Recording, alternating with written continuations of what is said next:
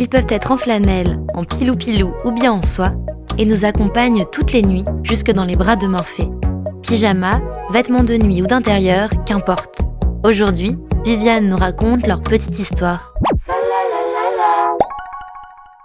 Le mot pyjama vient du mot perse pyjama qui signifie vêtement de jambe et désigne un pantalon ample. Mais c'est dans l'Antiquité qu'a lieu la première utilisation d'un vêtement de nuit avec une chemise camisole portée à même la peau jusqu'au genou. Au Moyen Âge, afin de marquer les différences sexuelles, on doit dormir nu. Il existe bien une chemise de lit, mais le port de ce drap de pudeur signifie le refus d'accomplir le devoir conjugal. Il faudra attendre le milieu du XVIIIe siècle pour voir le pyjama importé en Europe par les colons anglais. Il habille d'abord les classes aisées, remplaçant les traditionnelles chemises de nuit. Au XIXe siècle, les coûts de production baissent et c'est la fête. Tout le monde porte les pyjamas et la robe de chambre dans la foulée.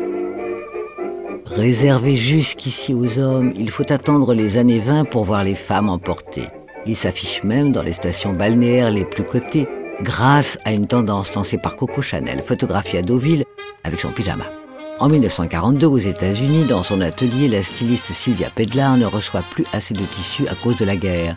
Alors elle décide de confectionner un modèle court, dévoilant la jambe jusqu'à mi-cuisse, la robe de nuit.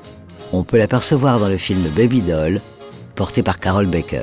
Ce vêtement sera suivi peu après par la nuisette, très vite associée au pin-up. Plus tard, en 1960, une version ultra luxe du pyjama est proposée par la créatrice russe Irène Galitsine. Son nom, le Palazzo Pyjama. Le modèle devient un symbole de l'émancipation féminine.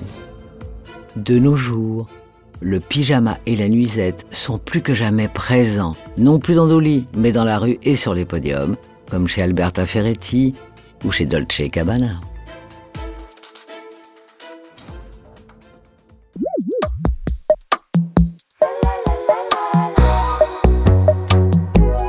Petite Histoire 2 est un podcast coproduit par TV Only et Initial Studio, adapté du magazine audiovisuel éponyme, produit par TV Only, Jean Monco et Séverin Delpont, imaginé et commenté par Viviane Blassel et écrit par Benjamin Doise sous la direction de Viviane Blassel. Production éditoriale, Sarah Koskiewicz et Louise Nguyen, assistée de Sidonie Cotier. Montage et musique, Johanna Lalonde avec les voix de Viviane Blassel et Louise Nguyen.